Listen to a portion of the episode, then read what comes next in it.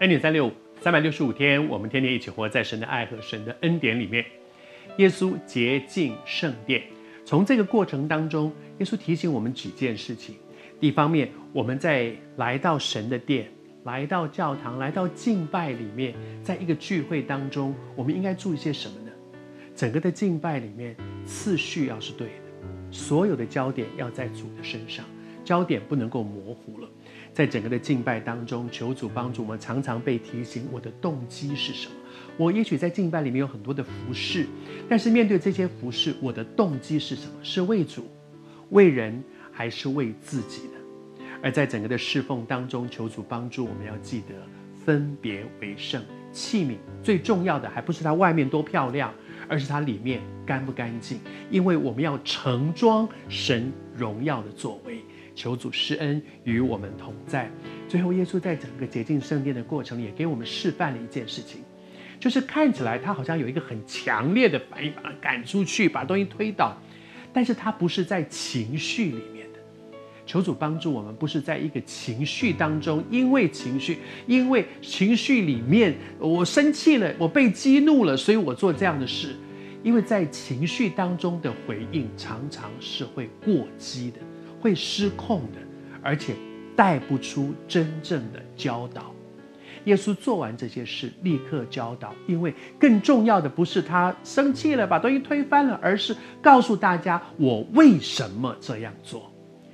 不要让我们发了一个大脾气，结果呢，大家都搞不清楚你到底为什么发脾气，以至于最后可能是哦，这个人情绪化，哦，这个人脾气太坏，而学不到在那个背后。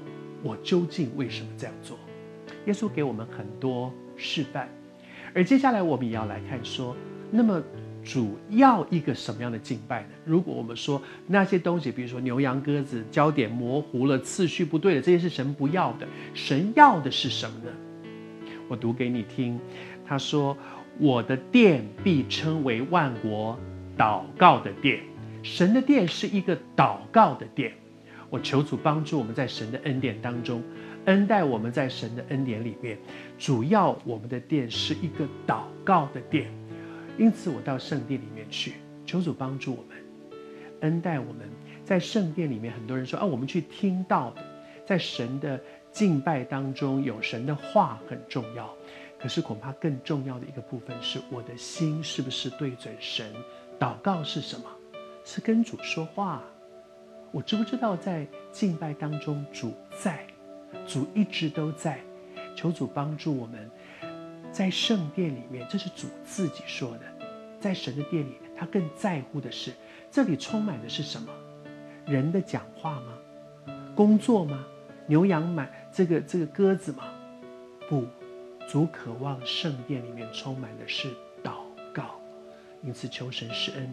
每一次去聚会，真的不要迟到说。说啊，讲讲到开始我来就好了，不是的，你是要去亲近神的，去祷告，这是神所喜悦的事。基督徒一生要做什么呢？